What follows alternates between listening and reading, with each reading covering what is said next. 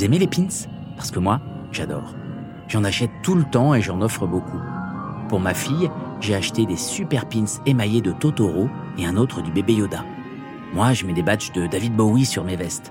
Et ce ne sont pas n'importe quels pins, ce sont des badges faits main que je trouve sur Etsy. Rassurez-vous, je ne suis pas devenu influenceur, vous écoutez toujours Ex Machina, l'ère des algorithmes. Nous avons vu avec le dernier épisode que les intelligences artificielles se logeaient absolument partout. En préparant cet épisode, j'étais loin de me douter qu'en achetant mon badge fait main, il y avait énormément d'intelligence artificielle qui tournait. Cette plateforme, Etsy en l'occurrence, a profondément modifié mon rapport à la petite boutique de quartier. Elle et toutes ses concurrentes de vente à distance ont également profondément modifié le rapport à la consommation et à la vente de millions de gens. Comment ces plateformes, on peut aussi parler de Uber, de Deliveroo et tant d'autres, comment ces plateformes ont-elles modifié à ce point nos habitudes? Comment peuvent-elles savoir ce que l'on cherche et comment s'y prennent-elles pour transformer nos loisirs en revenus? Ces plateformes qui utilisent les intelligences artificielles et les algorithmes ne sont finalement pas des entreprises comme les autres. Leur talent, c'est de mettre en relation des personnes qui produisent, celles qui fabriquent ces badges par exemple, ou ces ceintures, avec des personnes qui sont ravies de les acheter. C'était également le cas de marketplaces comme celle d'Amazon. Mais vu que ce ne sont pas des entreprises comme les autres, elles échappent parfois à certaines formes de régulation. Bonjour, je m'appelle Eric Naon, je suis le directeur adjoint d'IPJ, l'Institut pratique du journalisme de l'Université Paris-Dauphine PSL. J'ai le plaisir d'être l'hôte du podcast Ex Machina, l'ère des algorithmes, proposé par Dauphine Numérique. Ce mois-ci, on parle économie de plateforme, nom de code de l'épisode, Etsy, le droit, l'IA et moi.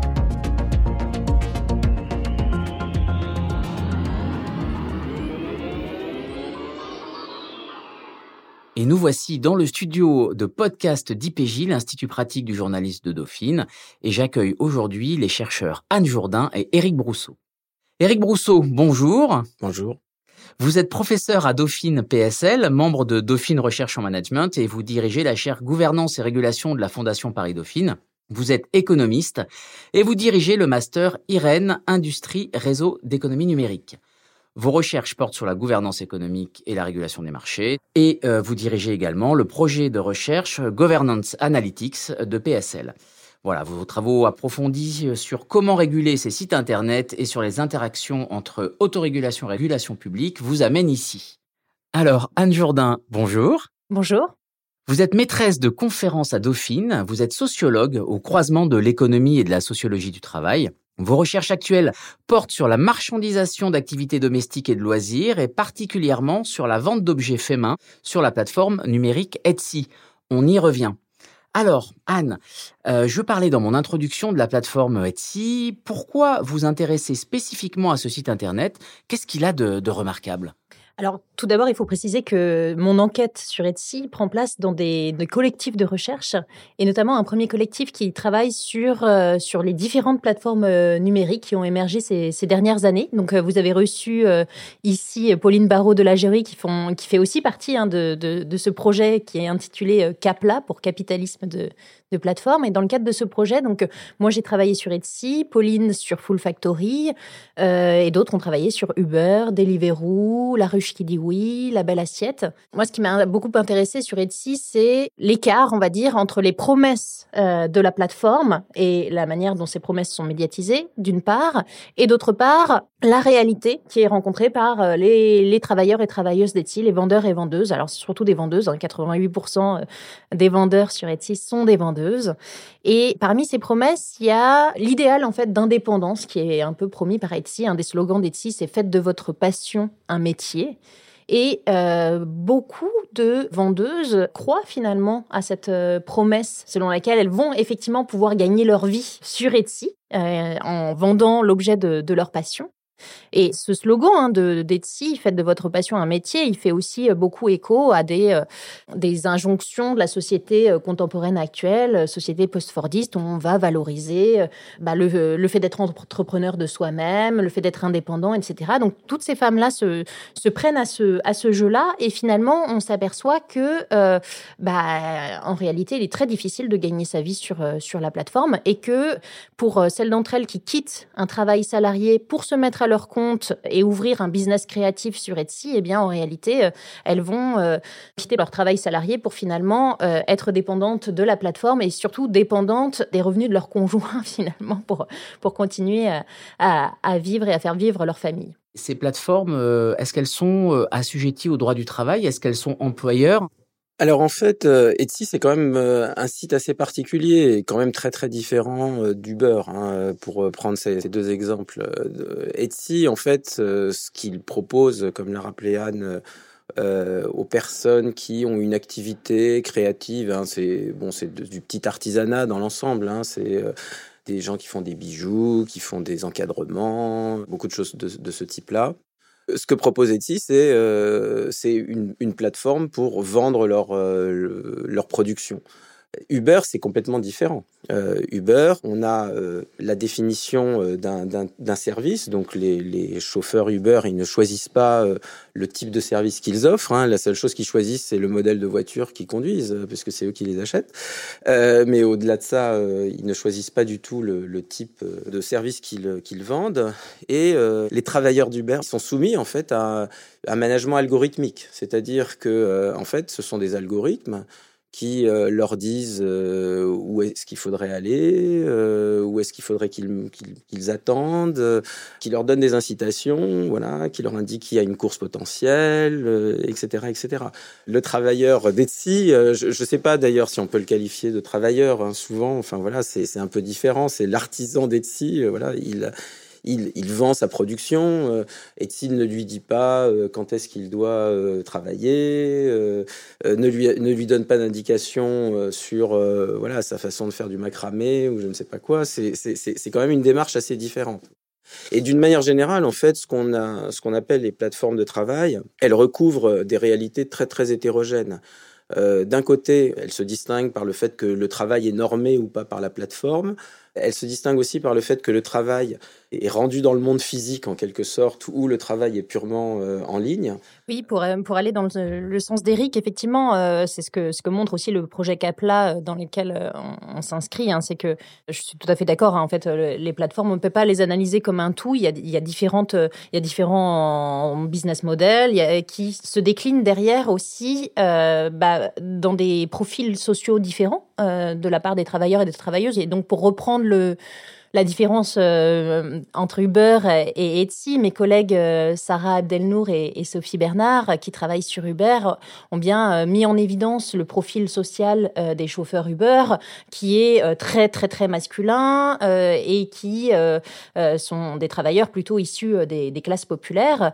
À l'inverse, sur Etsy, parce que justement Etsy n'est pas dans le cadre d'un service standardisé, mais offre plutôt propose à la vente des biens qui sont des biens qu'on peut qualifier de singuliers, eh bien Etsy attire plutôt des femmes et plutôt des femmes issues des classes moyennes et supérieures qui vont effectivement être amenées à euh, vendre euh, leurs euh, leurs bijoux, leurs sacs, leurs meubles, leurs poteries, que sais-je encore. Donc effectivement, c'est difficile en fait de parler des plateformes numériques de manière générale et on gagne à mon avis à différencier entre différents types de plateformes, même si on peut observer bien sûr hein, des, des éléments communs par exemple, sur la dépendance aux, plateformes, qui est quelque chose qui est une question assez, euh, classique sur les, sur les plateformes numériques euh, à but lucratif. Effectivement, la, dépendance vis-à-vis de la plateforme Uber, c'est quelque chose qui a été très médiatisé et qui, justement, a donné lieu à euh, tous ces recours pour requalifier des travailleurs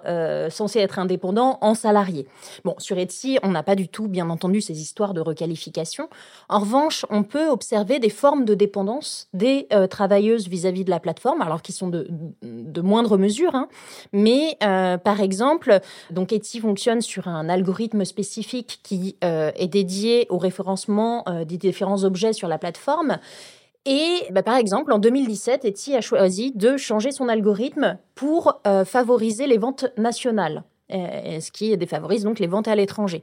Eh bien, euh, les vendeuses que, j'ai rencontrées à ce moment-là ben, ont dû repenser leur manière de faire sur Etsy pour s'adapter à ce nouvel algorithme, euh, en sachant que l'idée euh, pour elle, c'est euh, c'est que l'algorithme, c'est un mystère et qu'il s'agit, dans la mesure du possible, de le, percer, ce mystère, de le mettre à, jour pour au mieux s'y adapter et être mieux référencé sur, la plateforme. Donc il y a une forme de dépendance, on le voit à ce, niveau-là. Un autre exemple de dépendance vis-à-vis d'Etsy, c'est une ancienne plateforme qui fonctionnait un peu de, de la même manière, qui s'appelait A Little Market, qui était une plateforme française qui a été racheté en fait par, euh, par Etsy. Et je crois que c'est en 2017 aussi, euh, je me trompe peut-être de date, mais euh, Etsy a finalement décidé, les actionnaires ont décidé qu'ils allaient fermer la plateforme Little Market. Or, la plateforme Little Market, euh, en dépit des ressemblances avec Etsy, fonctionnait sur des métriques différentes. Pour les vendeuses, s'inscrire sur Little Market, c'était mettre en forme différemment leurs fiches produits, etc. Et donc la fermeture de la plateforme Little Market et l'injonction pour ces vendeuses à passer sur Etsy, eh c'était une extrêmement mauvaise nouvelle, puisqu'elles avaient euh, passé beaucoup de temps à construire leur réputation sur le net à travers les métriques de Little Market. Il s'agissait pour elles de repartir à zéro en s'inscrivant sur Etsy. Donc il y a eu des pétitions, etc. Alors justement, vous parliez de la de l'algorithme. Est-ce que cet algorithme va favoriser les vendeurs ou les vendeuses euh, à succès? Alors effectivement, on observe euh, un phénomène cumulatif selon lequel les vendeuses qui vendent le mieux euh, sur Etsy sont euh, aussi celles qui sont euh, bah, les plus actives, les plus, qui ont les boutiques les, les plus vues, qui ont les, le plus d'étoiles. voilà, il y a des, des métriques spécifiques à Etsy. Donc, il y a ce, y a ce phénomène-là qui, qui existe. Et finalement, ce que j'observe à travers les entretiens hein, que j'ai menés avec des vendeuses à plus ou moins grand succès, c'est que bah, celles qui réussissent sont celles qui vont s'investir complètement dans un travail numérique extrêmement intensif, alors sur la plateforme Etsy, pour bien taguer leurs euh, produits, leurs fiches produits, mettre les événements associés, la fête des mères, la Saint-Valentin, euh, que sais-je, prendre de belles photos, se mettre en scène par des photographies, par des textes, etc. Donc sur la plateforme Etsy, mais aussi sur les réseaux sociaux, euh, Facebook, Instagram, alors parfois Twitter, parfois TikTok dans une moindre mesure, des blogs également, euh, qui vont aussi générer du trafic vers leur page Etsy pour vendre euh, davantage. Et ce qui est intéressant par rapport aux, vendeuses à succès, alors qu'ils sont très très minoritaires, hein, si, on, si on doit donner un, chiffre, euh, un chiffre à retenir, c'est que 1% des vendeuses euh, sur Etsy gagnent un chiffre d'affaires qui est l'équivalent du SMIC mensuel brut. Donc euh, voilà, c'est 1%. On a quand même 99 euh, en dessous, voilà. Eh bien, ces vendeuses-là, qui sont effectivement dans lesquelles on retrouve une surreprésentation d'hommes, ces vendeuses-là sont en fait des travailleuses qui sont très investies dans le travail numérique et le paradoxe, c'est justement qu'elles ne fabriquent pas elles-mêmes les objets qu'elles vendent la plupart du temps, alors même qu'Etsy est une plateforme qui promeut le fait main, le fait artisanal. Ces vendeuses à succès qui parviennent à gagner leur vie d'une certaine manière sur la plateforme, eh bien, sous-traitent la production généralement, dans la, dans la grande majorité des cas, et donc ne, ne, fabriquent pas elles-mêmes. Donc, elles ne sont pas du tout passionnées par le fait main, elles sont passionnées par les réseaux sociaux, par, euh, par Instagram, par, euh, par les posts à publier, etc. Et sont, euh, elles sont prises par ce jeu-là aussi des métriques. Elles, regardent constamment combien de likes a suscité tel post, telle story sur Instagram Instagram, etc. etc. Alors, ce sont des, influenceuses marchandes? Exactement. Le parallèle est effectivement assez saisissant. Oui, moi je dirais que ce sont surtout des gens qui euh, s'investissent dans une activité commerciale. Donc ils font de la promotion. Etsy est une euh, plateforme un peu paradoxale euh, parce que bon, elle vend des objets artisanaux et peut-être qu'il y a un discours sur vendez le, produit de vos hobbies, mais que en fait ceux qui vendent beaucoup, bah, c'est ceux qui ont une activité de promotion commerciale très importante. Mais bon, un peu comme à Noël euh, dans les centres commerciaux, euh, on voit des artisans effectivement ou des vendeurs euh, vendre du travail artisanal. Et il y en a, on voit très bien qu'il y en a qui savent mieux mettre en valeur les objets, il y, a le, il y a ceux qui ont le bagou, etc., etc. Il y a ceux qui achètent les stands qui sont bien placés, et ceux qui sont au fond de la galerie. C'est-à-dire que, au fond, ça n'a rien de spécifique au numérique. Il y a des individus qui, à la fois, ont le sens entre guillemets du commerce et puis qui ont envie de gagner de l'argent, qui font ça pour des raisons effectivement monétaires. Et puis il y a des gens qui sont là en se disant ça fera un petit revenu, ça me permettra de payer ma matière première, mais avant tout c'est mon hobby qui compte.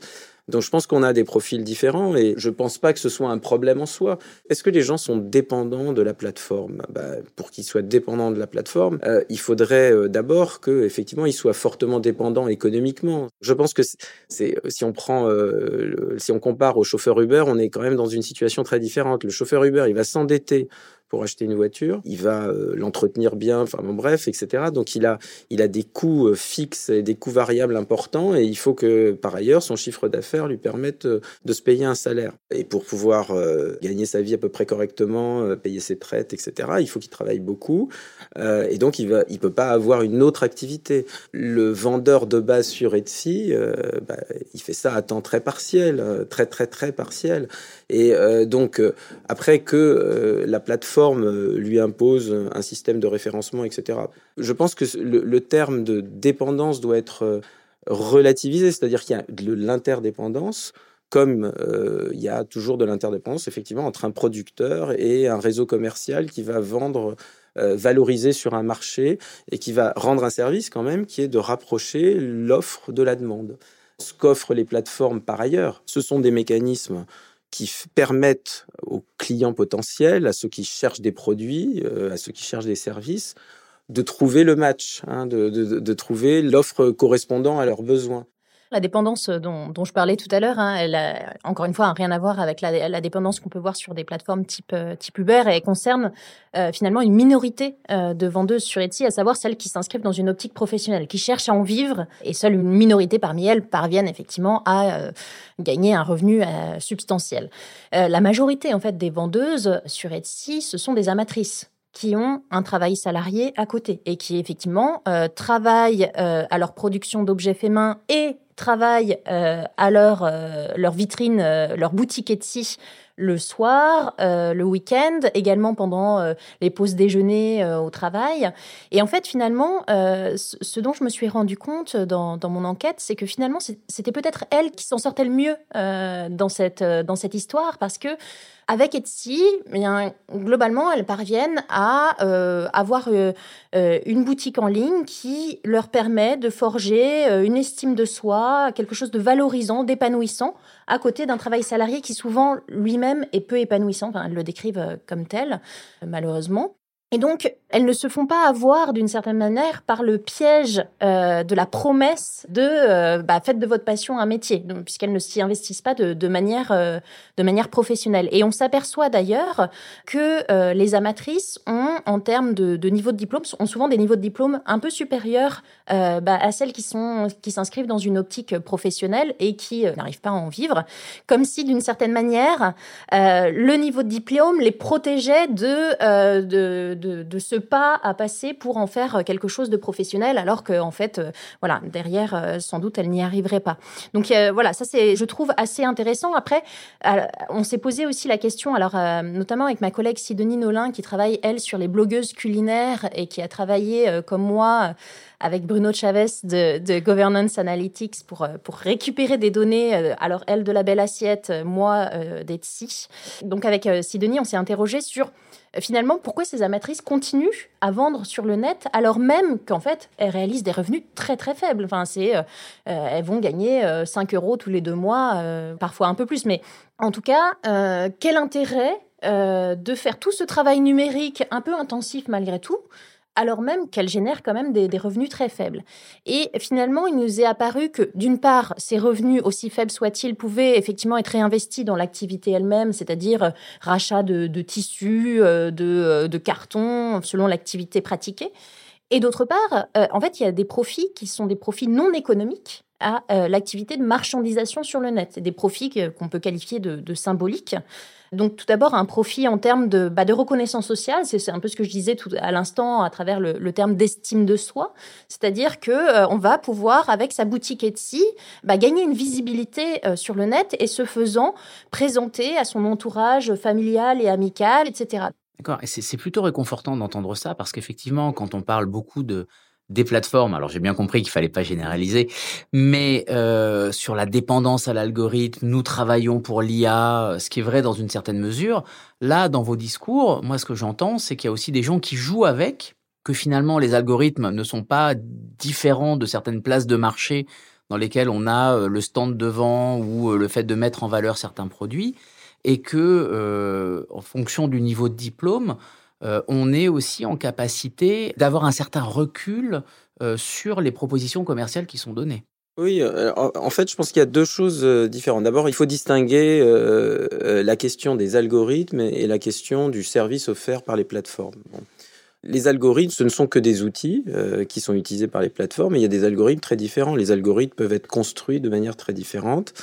Euh, en plus, il y a des algorithmes, c'est de moins en moins le cas, qui peuvent être fixes, hein, en fait, qui sont programmés. Il y a des algorithmes qui peuvent être euh, évolutifs, c'est-à-dire qui vont se servir en fait de l'historique des euh, comportements sur la plateforme pour améliorer entre guillemets leur capacité de matching. Améliorer étant souvent lié à, la, stratégie en fait de, la plateforme et à son modèle d'affaires et à la manière dont elle dérive des revenus. Euh, euh, l'algorithme de Facebook, euh, il, est, il est fait en grande partie pour capter votre attention. Donc, il vous nourrit, euh, il, apprend ce qui vous plaît comme contenu, et puis vous, va vous mettre des contenus qui vont continuer à vous plaire, qui vont vous faire rester accroché à votre, à votre fil Facebook parce que le modèle de Facebook, c'est la publicité, et donc c'est de vous, de vous donner de la publicité. Et donc, pour vous donner de la publicité, il faut que vous soyez sur Facebook, en quelque sorte. Euh, c'est pas du tout le modèle d'affaires euh, d'un, voilà, Etsy ou, ou d'un Uber. Euh, l'algorithme d'Uber, il est fait pour minimiser, en fait, le temps d'attente euh, de celui qui demande du transport. Euh, parce que c'est absolument clé, c'est ça qui fait que vous gagnez des parts de marché ou pas, et que Uber se paye, euh, se rémunère sur euh, le nombre de courses et la valeur des courses qu'il génère. Alors après, l'algorithme d'Uber va aussi favoriser la productivité entre guillemets des chauffeurs. Uber parce que c'est un prix fixe et donc ça oblige le chauffeur à choisir le trajet le meilleur, le plus court, à se débrouiller, enfin, etc. Alors que, par exemple, un chauffeur de taxi, euh, ça a été démontré hein, par des études, euh, les, sur les, chauffeurs de taxi vont euh, éventuellement choisir une route, etc., qui va maximiser votre facture. donc pas forcément la plus rapide, ni la moins longue, etc les différents algorithmes, en fait, euh, euh, ont des objectifs différents. Donc, c'est quand même difficile de parler des algorithmes en général, de la même façon que c'est difficile de parler des plateformes en général. Pour revenir sur euh, l'autre aspect de votre question, c'était c'était lié à l'idée que effectivement tout le monde n'est pas un travailleur du clic et tout le monde n'est pas victime des plateformes, etc. Et en fait, qu'est-ce qu'on retrouve? Bah, On retrouve les inégalités sociales fondamentales de base. Hein. Voilà, les gens qui rêvent de l'entrepreneuriat euh, pour euh, numérique, enfin, ou basé sur les plateformes, euh, pour s'en sortir, c'est ceux qui n'ont pas d'autres options. C'est effectivement les jeunes maghrébins issus des banlieues qui, sans, sans diplôme, qui n'ont que très peu d'options sur le marché du travail parce que les études montrent que euh, on, ne lit même pas leur CV, donc etc euh, etc. Donc ces gens-là, bah, s'ils veulent travailler, euh, ils n'ont pas beaucoup d'options, et donc effectivement il va y avoir beaucoup d'échecs. Donc ces gens-là vont être victimes, mais pas tellement de la plateforme, ils sont victimes du marché du travail et de nos inégalités sociales fondamentales. Et puis effectivement, si on regarde les autres, bah, pour les autres, c'est des options. Euh, ça permet euh, à des travailleurs qualifiés de trouver euh, des revenus annexes pour les développeurs informatiques, par exemple, ce genre de choses. ça permet à des gens qui veulent pas rentrer dans le salariat, là encore pour les développeurs informatiques et d'autres, de ne pas y rentrer parce qu'ils ont accès à des dispositifs où ils peuvent vendre leurs services sur un marché qui avant n'existait pas. Oui, moi j'aimerais bien aller aussi à, l'encontre quand même du discours enchanté qu'on peut avoir sur sur internet et sur sur les plateformes numériques parce que effectivement il y a, y, a, y a, ce cas des amatrices dont, dont je parlais qui d'une certaine manière s'en sortent s'en sortent bien et s'en sortent mieux que les autres. Mais il faut aussi rappeler euh, en, en, ce qui concerne Etsy, mais, mais en ce qui concerne aussi d'autres d'autres plateformes, La Belle Assiette, La Ruche qui dit oui, il y a cette promesse euh, d'indépendance, cette promesse de voilà de, de devenir entrepreneur euh, euh, à travers la plateforme qui est promue, et il y a un certain nombre de voilà de, de euh, et de travailleurs qui, y croient et qui, s'investissent euh, là-dedans, et on voit effectivement qu'il y a des, des, grandes inégalités entre celles qui réussissent et les nombreux euh, d'entre elles qui échouent. Enfin, les, échecs euh, entrepreneuriaux sont quand même assez nombreux. Et moi, j'ai rencontré beaucoup de, de vendeuses Etsy euh, qui, cherchant à s'inscrire dans une optique professionnelle, étaient très frustrées en fait par le très faible nombre de ventes qu'elles parvenaient à faire sur Etsy. En fait, il y, a aussi une espèce de croyance entretenue par les plateformes de e-commerce comme Etsy, croyance selon laquelle, à partir du moment où on va s'inscrire sur la plateforme, on va pouvoir euh, toucher euh, une clientèle euh, extrêmement large parce qu'internationale et qu'on va vendre très facilement. Or, elles s'aperçoivent à leur dépens que euh, non, ça marche pas du tout comme ça, qu'il faut euh, justement ce travail numérique très intensif de pour travailler son référencement, travailler sur les réseaux sociaux, etc. Et cette croyance-là, euh, elle, est partagée, d'où la grande frustration éprouvée par bah, par toutes ces femmes que, que j'ai rencontrées qui bah, qui finalement réalisent très peu de ventes sur Etsy, alors même qu'elles essaient d'en faire un business à proprement parler. La question, c'est de savoir si, si les plateformes sont responsables de, ce, de cette situation ou pas. Et euh, en fait, il y a une idéologie dominante euh, aujourd'hui ou un rêve social, enfin, on, voilà, euh, autour effectivement de, de, la réussite totale. Donc pour vous, tout n'est pas de la faute des, des plateformes. Hein. Il, y a, il, y a, une interdépendance entre finalement les, les usagers et les, les, plateformes qui les mettent en, en relation. Mais alors, pourquoi vous intéressez-vous justement à la, régulation de ces plateformes? Si tout n'est pas de leur faute, elles n'ont finalement pas besoin d'être régulées alors, euh, bah d'abord, euh, on voit bien qu'il y a quand même des problèmes. Donc, euh, c'est la, première chose qu'on qu cherche à faire. Euh, Anne, comme moi, je pense, c'est d'essayer de comprendre ce qui se passe avant de dire il faut réguler, il faut, enfin voilà. Donc, il faut essayer de comprendre quels sont les problèmes, d'où ils viennent, etc. Typiquement, hein, encore une fois, euh, sur la question des plateformes de travail, par exemple, euh, déjà, euh, les constats qu'on a faits euh, ensemble depuis le début de, de, cette émission consistent à dire il y a différents types de plateformes. Si on veut résoudre des problèmes qu'elles peuvent poser, le cas échéant, bah, il faut s'attaquer à ces différents problèmes avec différentes armes, euh, avec différents outils. Donc, on va chercher à comprendre l'économie des plateformes parce que effectivement, il y a des coûts et des bénéfices, hein, comme dans toute activité sociale. Il faut déjà regarder si les coûts l'emportent sur les bénéfices ou si c'est le contraire. Si les coûts l'emportent sur le bénéfice, il faut vaut mieux interdire effectivement. Si les bénéfices l'emportent sur les coûts, hein, je prends par le plan collectif, il faut regarder comment se répartissent les bénéfices, comment se répartissent les coûts. Est-ce qu'il y a des inégalités très fortes et, et comment on redistribue la valeur créée entre les différentes parties prenantes? Et c'est ça que l'on fait quand on réfléchit fondamentalement euh, à la régulation des plateformes.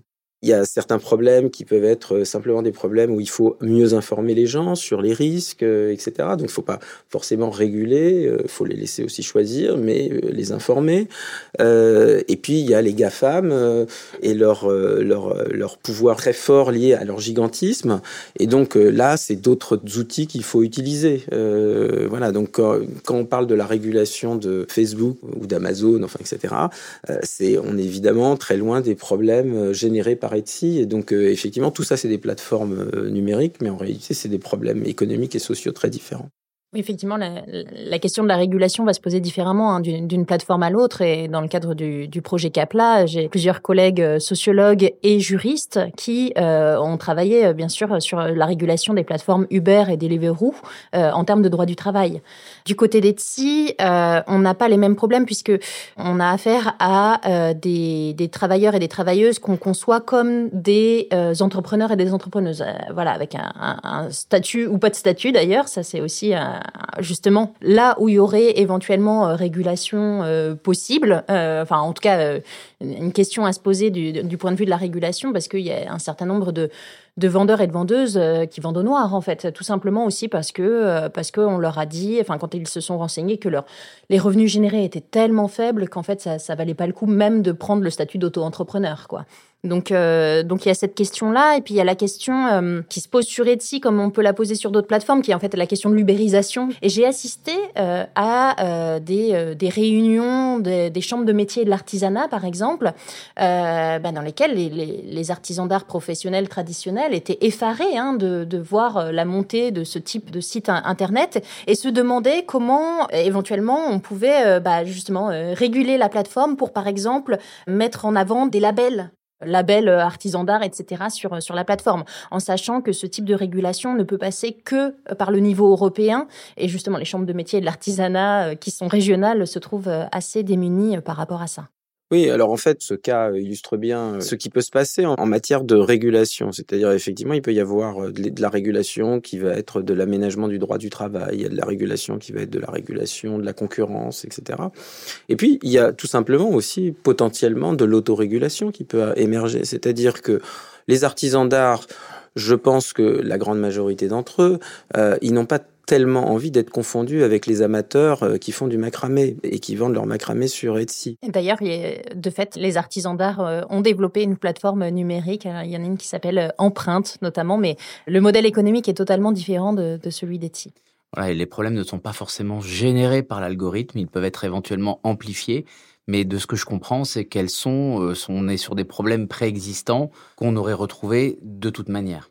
Il y a des lois d'airain euh, économiques et sociales et le numérique euh, n'y échappe pas. Le numérique offre de nouvelles opportunités, euh, représente aussi de nouveaux défis. Donc il faut ignorer ni les uns ni les unes ni les autres. Mais le numérique n'est pas l'alpha et l'oméga de tous les problèmes économiques et sociaux. Parfois, le numérique ne sert que de chambre d'écho à des problèmes. voilà. Anne, le mot de la fin? Alors le mot de la fin, je sais pas, mais pour revenir sur la question, est-ce que les plateformes sont responsables?